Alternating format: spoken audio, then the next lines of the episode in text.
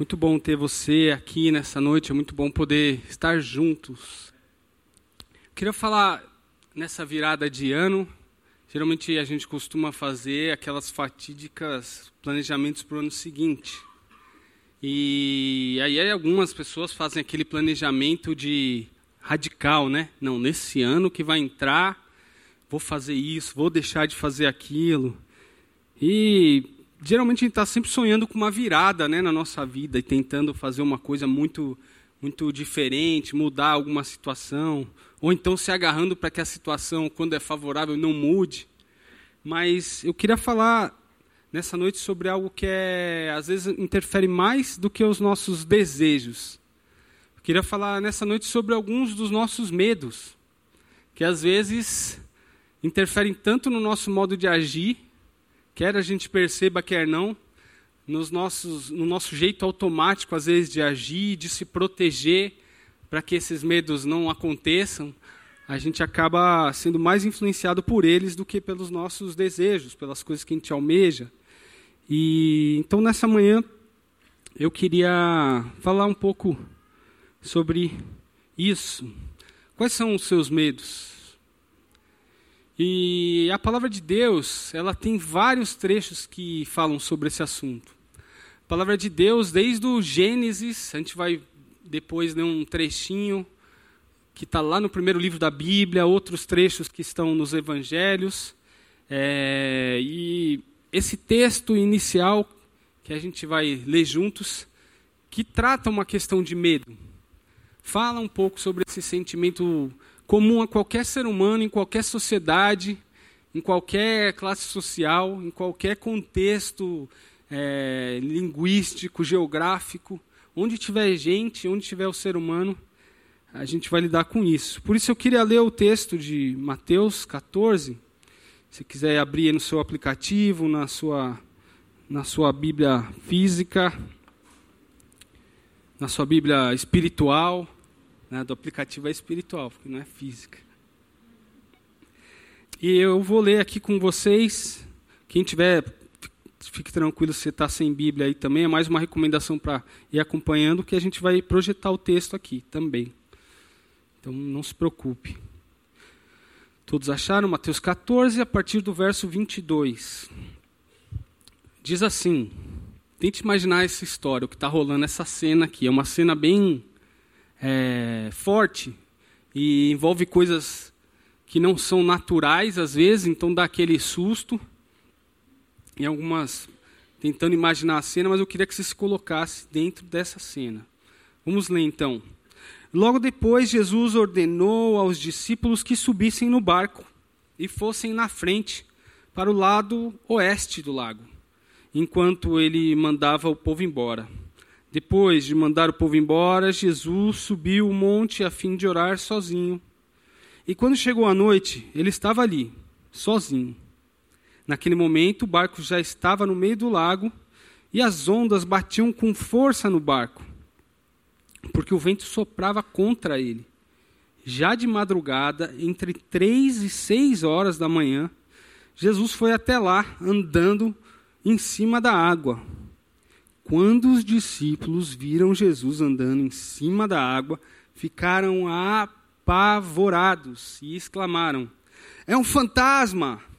E gritaram de medo. Nesse instante, Jesus disse: Coragem, sou eu, não tenham medo.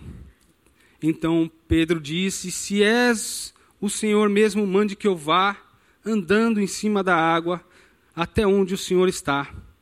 Venha, respondeu Jesus. Pedro saiu do barco e começou a andar em cima da água em direção a Jesus. Porém, quando sentiu a força do vento, ficou com medo. Começou a afundar. Então gritou: Socorro, Senhor! E imediatamente Jesus estendeu a mão, segurou Pedro e disse: Quão é pequena a sua fé, por que você duvidou? Então, então os dois subiram no barco e o vento se acalmou e os discípulos adoraram Jesus, dizendo: De fato, o Senhor é filho de Deus. Queria orar mais uma vez. Senhor, aqui está a Sua palavra exposta. Que o Senhor fale conosco, Deus, com cada um dos teus filhos, porque o Senhor tem prazer em se revelar, em revelar o teu amor em revelar as áreas da nossa vida que o Senhor quer gentilmente trabalhar, Deus. E aqui a gente se dispõe e se expõe ao Senhor, ao Teu Santo Espírito e à Tua palavra, que o Senhor a ilumine e ilumine os nossos corações na compreensão disso durante essa semana, esse mês, e que essa Tua palavra ressoe no nosso coração, em nome de Jesus. Amém. Interessante essa cena aqui. Eu vou me deter um pouco nessa cena e mais adiante a gente vai falar um pouco então das situações da nossa vida que envolvem os medos. Quantas vezes apareceu essa palavra ou esse, essa ideia de medo só nessa história aqui que a gente leu, né? É, primeiro, uma coisa de contexto, né? Tinha acabado de acontecer uma multiplicação dos pães e logo depois dessa cena acontece a segunda vez em que Jesus multiplica os pães para uma multidão. E a gente geralmente, né, tende a olhar para os discípulos e falar, ah, mas como eles são cabeça dura, né? E a gente precisa ter um pouco mais de humildade, assim, se a gente for sincero, eu me vejo exatamente no lugar daqueles discípulos ali, que acaba de acontecer alguma coisa na minha vida em que Deus mostra a sua graça, a sua seu cuidado comigo e eu já no instante seguinte já estou apavorado de novo, assustado. E então eu me identifico muito com, com os discípulos aqui. E se a gente for honesto, a gente vai também se identificar, né? E então ele vai descendo ali, ele vai, depois de, de todo aquele trabalho, diz que ele manda os discípulos ali, fala, nossa, vocês estão cansados, vai indo ali de barco, e eu vou despedir a multidão aqui, né? O texto fica meio estranho, fala, mandar os outros embora, parece que Jesus está, show, pessoal, show. Não, mas era uma forma carinhosa, assim, de, de despedir de todo mundo. Imagina, aqui na igreja a gente fica umas duas horas despedindo para ir embora. Então, essa coisa gostosa de, ah, então tá bom, hein? Então, semana que vem a gente se vê. É, então, Jesus, é interessante, ele fala, Deixa, pode deixar que eu vou. Vocês estão cansados, vai indo na frente, né? Igual o pastor Paulo gosta de sair bem cedo aqui do culto e já vai correndo, né? Para a casa dele. Eu, senão ele apanha da esposa. É isso que você quis dizer, Paulo? Mas essa coisa de, de você ainda gastar um tempo ali, Jesus fazia isso.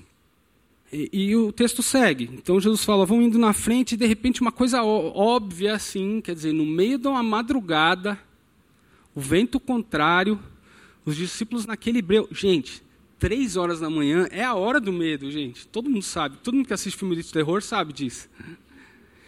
É a hora do medo, é a hora em que, cara, não dá para aparecer um vulto no meio do mar ali, gente, no meio daquele lago grande que era tão grande que dava até ondas ali, o vento né, destabilizava as coisas. E você vê um, um vulto andando em cima da água, gente. Qual de nós? Né? Cada um tem uma reação diferente diante do medo. Né? Tem aqueles que gritam, tem aqueles que paralisam, as pernas amolecem. Eu é parecido com, com o Chaves, sabe quando vai. Não sei se é do repertório de vocês isso.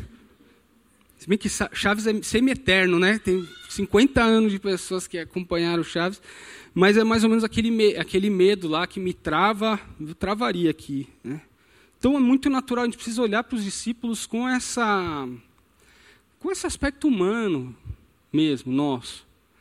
De não faz sentido, gente. Nunca tinha acontecido. Hoje a gente vê no texto, e acho que se eu tivesse lá, mesmo sabendo que era Jesus que ia aparecer, eu acho que ia dar um ia dar um pavorzinho na, na barriga ali, cara. Aquela tempestade, de repente, pô, pessoa andando, cara. Só pode ser um fantasma, como o texto fala, né? Então, essa, essas coisas que, que preenchem a nossa imaginação e os nossos medos. É, quando eu perguntei, talvez, para você aqui, quais são os seus medos, talvez vieram alguns à mente. E geralmente esses primeiros medos que vêm na mente são aqueles medos de coisas mais concretas, né? Medo de alguma coisa com patas, né? Medo de, de coisinha que voa e, e, gruda na gente, aquela barata voadora. Tem gente que já fez assim, já. Já descobri quem é que tem medo. É, tem muito marmanjo aqui que morre de medo de barata, que eu não vou falar nomes também, que eu sei, alguns aqui, mas geralmente vem esses medos. Meu medo de, de escuro, Alguns têm, né? Deixa aquela luzinha. Não é que eu tenho medo, que eu gosto de ter uma luzinha acesa, acostumei. É, medo de, de lugares muito fechados, né? Claustrofobia, medo de multidão, medo de altura. Geralmente, se eu perguntar assim, você tem medo do quê? São essas primeiras coisas que às vezes vêm na, na cabeça. Eu, por exemplo, não sei, alguns vão me entender, alguns vão me entender. Eu tinha, morria de medo quando eu era criança de injeção, gente. Um pavor, assim, aquela agulha me dava um medo terrível. E eu lembro uma vez que até fui tomar uma injeção, já devia ter, sei lá quantos anos, mas já me lembrava, uns oito anos por aí. E aí a mulher falou aquele fatídico, né? Vai ter que ser na nádega. Eu já mostrando meu braço forte de oito anos de idade, né? Só devia ter o osso para acertar a vacina, a injeção bem no osso. Aí ah, vai ter que ser na nádega. Aí lá vou eu, né? Aí tô lá e ela relaxa a perna, tá relaxada, relaxa a perna, tá relaxada. Aí ela encostou, fez. Fiquei lembrando daquela, daquela injeção o resto da semana, né? Aquela contração do músculo involuntária não foi muito boa. Mas, mas ficou ali, então é, tinha esse pavor. Depois passou, passou, desde a semana passada que eu não precisei tomar injeção, não tenho mais medo por enquanto. Até a próxima. Mas então, esses tipos de medos ainda fica até engraçado quando a gente conta, né? E tem a história sempre de um amigo, você acredita que voou a barata em cima dele, e ele saiu gritando e a mulher ficou olhando assim, a esposa, caramba, e foi lá e matou a barata. É, é, fica até cômico, mas tem um outro tipo de medo que é um pouco mais profundo, né? Tem um outro tipo de medo que a gente tem, por exemplo, tem uma fase que é muito comum na, na criança, ter aquele medo de perder a mãe, né? Não sei se você lembra, é, mas eu lembro de criança, de repente, e agora? E para a criança acaba o mundo dela, né? É, alguns de nós hoje têm ainda medo disso, né? é um medo muito básico isso. Outros já, infelizmente, já não estão mais com suas mães e de alguma forma tiveram que enfrentar isso que parecia algo que a pessoa não iria sobreviver e realmente é muito difícil. Mas às vezes a gente é, tem que vivenciar situações que mais tememos. Você já teve situações assim? Né? São Paulo, uma cidade às vezes de medos, de assalto, a gente está sempre na iminência de alguma coisa, e aí acontece aquilo, e você não sabe que reação vai ter. E, e, então são, são esse tipo de situações. Mas tem outros medos ainda, que às vezes não são nem conscientes nossos. Uma coisa que esse texto mostra para mim, eu vou falar desses outros medos, enquanto isso você vai pensando qual, qual seria esse medo ainda mais profundo. Mas é, esse texto mostra para mim algo muito básico que a gente precisa trazer no nosso coração, que é que basta ser gente para ter medo. Medo é uma coisa às vezes que a gente não fala muito sobre, que a gente vive numa sociedade em que você precisa esconder os seus medos, para não mostrar vulnerabilidade, né, para você é, parecer uma pessoa que, que não vive escrava de um medo ou paralisado, então você não pode demonstrar o seu medo. É, mas é fundamental, principalmente a gente, como pessoa que caminha com Jesus, como pessoa que se dispõe a, a jogar real, sabe? Olhar e falar quais são os meus medos e se perguntar isso. E você pode ter certeza, como eu disse no começo, muitas vezes esses medos mais profundos são que norteiam as minhas relações, o meu jeito de lidar com as pessoas, o meu jeito de me relacionar afetivamente.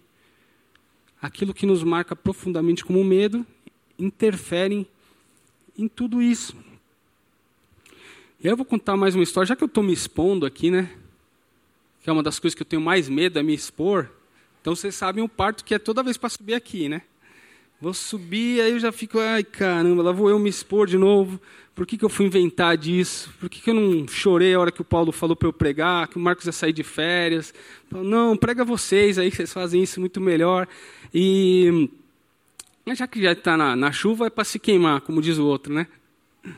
Está na chuva, é para se queimar.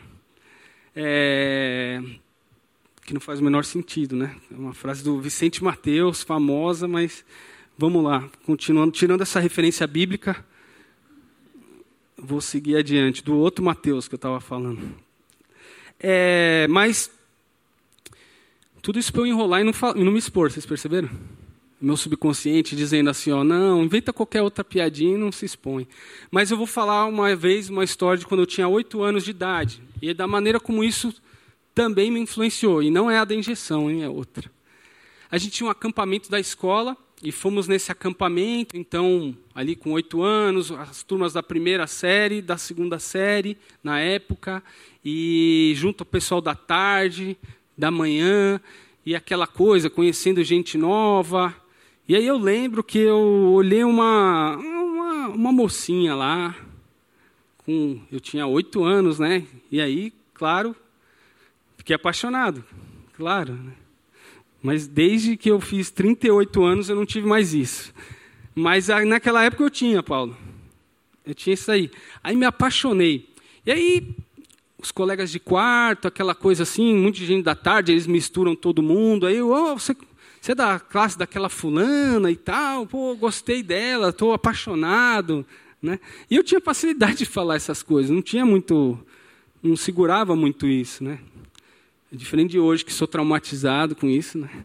Mas naquela época eu falava mais abertamente. Eu lembro que os caras, ah, pô, você gosta da fulana, já gosta já, né? Já está apaixonado, já gosta, já quer casar já, com oito anos. E aí chegou então, na hora da. A gente estava no refeitório, eu lembro que o cara levantou, ah, vocês não sabem de quem o Gustavo gosta. Aí todo mundo. E eu assim, já comecei a apavorar, já. Hum, já comecei a aquele sentimento de caramba, que, que, uma coisa que eu falei no privado agora vai virar. E aí, ah, é da fulaninha. E aí os caras, aquela cena de filme, todo mundo apontando para mim, ah, ah, ah, ele gosta da fulana. Ah, aquelas vozes, aquelas caras maldosas, né? Todo mundo tirando sarro e eu diminuindo aqui, ó. Caramba, que exposição, que sentimento mais estranho aqui. Para piorar, quem passa logo atrás? A fulaninha. Aí tá passando a fulaninha, oh, vem cá, você não sabe quem gosta de você, é ele ali. E eu só lembro da frase dela, assim, ó, enquanto eu ia me afundando na cadeira, só lembro, ah, se eu soubesse, eu, ai meu Deus, ai, que vergonha. Fiquei ali umas duas horas na cadeira, virado na cadeira, chorando. Não tinha quem me tirasse dali. E olha só que interessante, embora trágico. Depois disso, eu levei isso comigo e eu não tinha mais essa facilidade, aquela espontaneidade. Quando eu gostava de alguém, era um sacrifício para me expor. Imagina.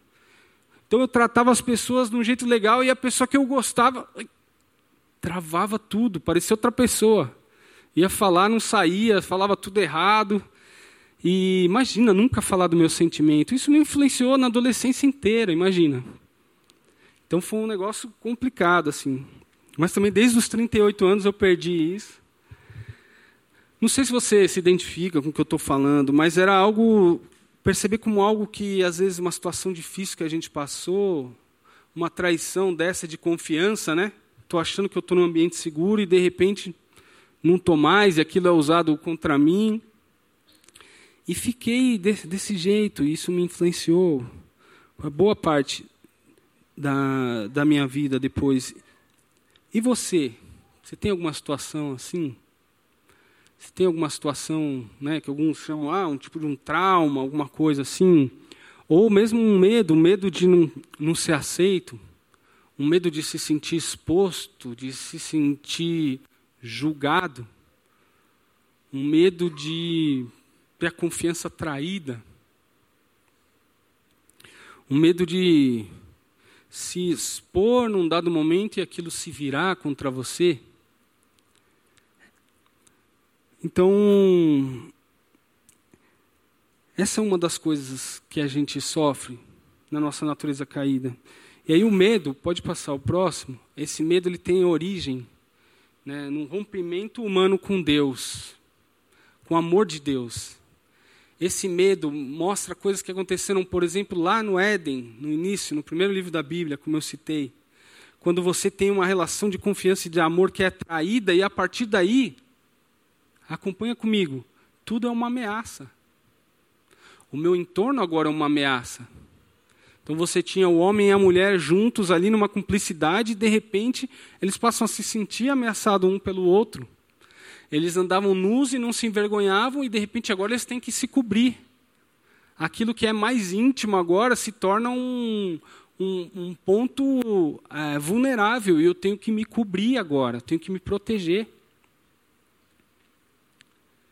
É esse rompimento, é esse ambiente onde rompemos com o amor de Deus que tudo se torna mais ameaçador, se torna mais é, cheios de risco, cheio de, de perigos. O mundo se torna um, um lugar hostil, porque as pessoas se tornam hostis umas com as outras.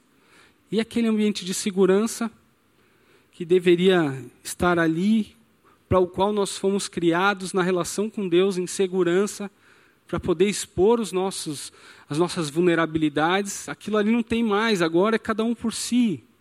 Não é muito parecido com tudo que a gente vive e vê hoje, não sei o seu sentimento, mas eu me sinto assim hoje.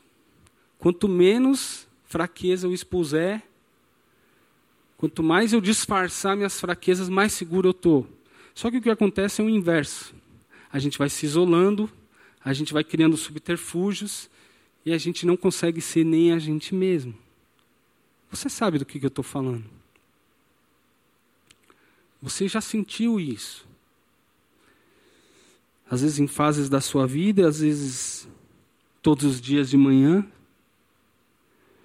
Quando vai para um ambiente, puxa, lá vou eu para aquele ambiente de trabalho, já vou eu para aquele ambiente escolar, aquele outro ambiente onde eu não posso ser eu mesmo onde eu vou para uma selva e eu tenho que me proteger. Mas é muito interessante isso, porque o ser humano ele tem essa reação diante de Deus, onde havia antes, né, aquele ambiente de acolhimento.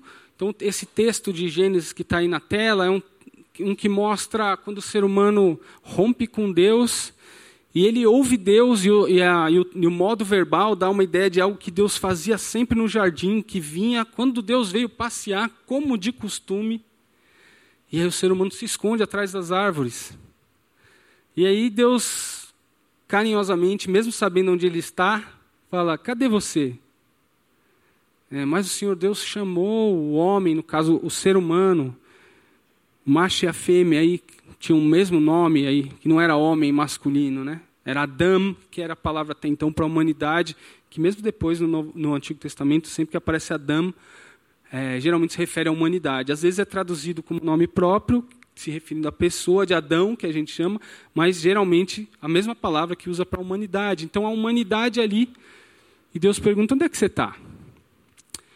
E aí o ser humano responde: eu ouvi a tua voz quando estava passeando. Olha que coisa ameaçadora, Deus passeando. Algo que era para ser algo, um momento de passeio, um momento de, de, de distração, de lazer, se torna um momento ameaçador. Então vi que você estava passeando pelo jardim e fiquei com medo, porque estava nu, né? E depois no texto Deus fala, mas o que aconteceu? Onde você até agora eu vinha e nunca tinha esse problema, por que, que agora você está se escondendo? Por que, que você está se sentindo ameaçado? Por que, que você está se sentindo vulnerável? Né? Então Deus ele, é, ele quer tratar isso na nossa vida, Ele quer tratar o nosso mais íntimo. Pode passar, Nai, por favor. O amor de Deus ele quer substituir os nossos medos mais profundos. Esse texto que eu coloquei ali, que é de 1 João, no capítulo 4, no verso 18, e a gente canta muitas vezes aqui, como Paulo falou, tem letras de músicas falando desse versículo, que é que o amor ele lança fora o medo. E essa ideia de lançar fora, para mim, eu não sei você, mas dá a ideia de que o amor de Deus ele vem e ocupa o nosso coração, a nossa vida, e como um novo, né, um novo inquilino, você limpa as tralhas que deixaram para trás, aquela coisa que não presta, que estava ali, que é o, o antigo inquilino abandonou e você joga fora. Junta a sujeira, junta os entulhos e lança fora. O amor de Deus ele quer ocupar o meu e o seu coração. Ele quer entrar ali gentilmente. Eu vou citar um outro texto de Apocalipse, onde Jesus é descrito como uma figura poderosa. Mas olha que interessante. Para uma das igrejas ele fala: Eis que estou à porta e bato. Se você abrir, eu entrarei, cearei com você e você comigo. Olha essa retomada daquela, daquele passeio do jardim. aquele momento de intimidade, onde, daqueles raros momentos onde a gente se vê seguro emocionalmente, onde a gente pode falar sobre os nossos medos, onde a gente pode falar sobre os nossos sonhos, as nossas alegrias. É esse lugar que Deus quer ocupar. E Ele não invade. Ele gentilmente bate a porta. Mesmo sendo o Senhor do universo todo-poderoso, Ele não chega chutando nenhuma porta. Gentilmente Ele bate. Se, se dispomos o nosso coração e de alguma forma abrimos, Ele entra e ceia com a gente, um momento de maior intimidade, partilhar a comida, partilhar um café da tarde, um bolinho, né, Fer? Faz os bolinhos às vezes para a gente aqui. Um bolinho. É esse lugar que Jesus quer ocupar na minha vida e na sua vida. E nessa noite ele gentilmente bate a nossa porta. Ali, Jesus está falando para pessoas que já o conheciam. Eu não sei qual é a sua situação hoje aqui. Será que você já experimentou estar diante de Deus nesse ambiente de confiança? Pode ser que não. Pode ser que isso é algo meio novo, meio. Como assim? Pode ser que esse seja você nessa noite. Pode ser que outro, essa outra pessoa, você, seja alguém que já teve esse ambiente, que de repente começou a não, não, a vida está muito difícil, tem muita coisa me ameaçando, não, não, não, é mais olho por olho, dente por dente, eu preciso me proteger e perdeu a oportunidade de cear ou de passear na viração do dia, no jardim com Deus. Todos nós nos desconectamos dessa confiança plena, como a gente viu no ponto anterior. O afastamento e o rompimento da humanidade com Deus gerou um ambiente de ameaça mas em Jesus isso vem ser retomado. E como a gente viu nesse texto da noite, que a gente leu juntos aqui, de alguma forma Jesus vai em direção a gente, mesmo com os nossos medos, os nossos pavores, alguns óbvios e outros às vezes até meio infantis que às vezes temos. Mas ele vem em direção e ele quer entrar no barco. E ele chega ali porque ele quer socorrer. Ele quer transformar aquela tempestade, aquele vento em algo mais tranquilo de novo, sem ameaça. Como que está aí na sua vida? Qual é esse medo? Você consegue dar nome aí? Você consegue dizer é isso, é aquilo? Hoje de manhã uma pessoa ainda virou para mim e falou assim: "Ah, muito legal esse negócio que você falou. Eu não identifiquei nenhum medo meu mais profundo, mas eu devo ter. Eu vou pensar mais um pouco, né? Então não sei se isso é mais imediato para você. Para algumas pessoas tem isso meio na ponta da língua, para outras é um processo ainda de identificar, mas Deus quer ir com você nesse processo. E por isso, queria orar com você agora, nesse momento. Eu queria que a gente orasse, e como a gente viu no texto, Pedro, num primeiro momento, recebe essa notícia: ah, se é o Senhor mesmo, então que eu vá andar aí com você, que eu vá até aí. Jesus fala um negócio que não tem lógica nenhuma: tipo, vem. E, menos lógica ainda, Pedro começa a andar e começa a andar sobre as águas, o que não faz o menor sentido. Mas olha que interessante: o texto fala claramente, batendo o vento nele, ele ficou com medo. Olha como o medo interfere na nossa vida. Olha como o medo é a nossa tentação principal. A gente sabe e ouve nessa noite a notícia de que Deus é um espaço de segurança para nossa intimidade. Mas a gente fica com medo porque bate o vento. E se eu estiver falando sozinho? E se eu estiver aqui numa, num delírio meu, que só porque o pastor falou? E se eu estiver fazendo papel de ridículo? E se eu estiver e se eu me expuser e me der mal de novo, já aconteceu. Mas Deus vem com essa gentileza e bate a porta. Vem se aproximando devagar do barco. Em vez de se teleportar para dentro do barco, ele vem aproximando. Os discípulos vêm à distância. Tomam um susto, mas depois é o Senhor. Eles acalmam. E Jesus diz: Coragem, sou eu. Não tenham medo. É isso que Deus quer falar com você e comigo nessa noite. Coloca o seu coração aí diante de Deus. Vamos orar então. Aproveita esse momento. Senhor, ouve a nossa oração nesta noite, Senhor Deus. Queremos abrir a porta para o Senhor. O Senhor conhece o estado da nossa vida, o Senhor conhece de onde a gente vem, o Senhor conhece as tempestades que têm se abatido sobre o barco da nossa vida, Deus. Por isso, somos lembrados pela tua palavra, lembrados nessa noite, que o Senhor é um Deus que vem e atua no nosso medo, Senhor. O Senhor tem prazer em substituir os nossos medos pelo seu amor. Por isso, ouve a oração dos meus irmãos, a minha oração aqui hoje, Deus. Muito obrigado porque o Senhor gosta de fazer isso como um cirurgião, como alguém que respeita o nosso medo, Senhor. Não invade, não expõe, mas ao contrário, acolhe, acolhe e trata, Senhor aqueles medos mais profundos, dos mais infantis até os mais legítimos e sinceros. No mundo de ameaças, às vezes, medo de perder pessoas queridas, medo de, da violência. Acolhe os nossos medos, Senhor Deus, porque às vezes eles nos paralisam, Senhor Deus. Ajuda a gente a não ter espírito de covardia, mas ao contrário, de coragem, de amor, descansar na, na certeza do teu amor, Deus, por nós. Ajuda a gente que isso não seja algo de um momento só, mas que a gente consiga nortear a nossa vida esse ano de 2020 a partir dessa perspectiva de que estamos seguros no Senhor, Deus. Ainda que o vento bata, ainda que soframos coisas no nosso dia a dia, mas tenhamos essa certeza que o Senhor está conosco, Deus. Vem, nos trata, nos cura, nos nos mova, Senhor, adiante, Senhor Deus. Se tivermos que andar sobre as águas, se tivermos que, de alguma forma, enfrentar situações impossíveis, só o Senhor pode nos capacitar. Escuta a nossa oração, nos dirige como indivíduo, como famílias aqui reunidas, como comunidade da vila, Senhor Deus. Nos dá deixarmos de sermos reféns dos nossos medos, como projeto do Senhor aqui em São Paulo, de alcançar pessoas, de dividir a vida, as nossas vulnerabilidades e as nossas forças que o Teu Espírito Santo nos dá. Em nome de Jesus que nós amamos. Amém.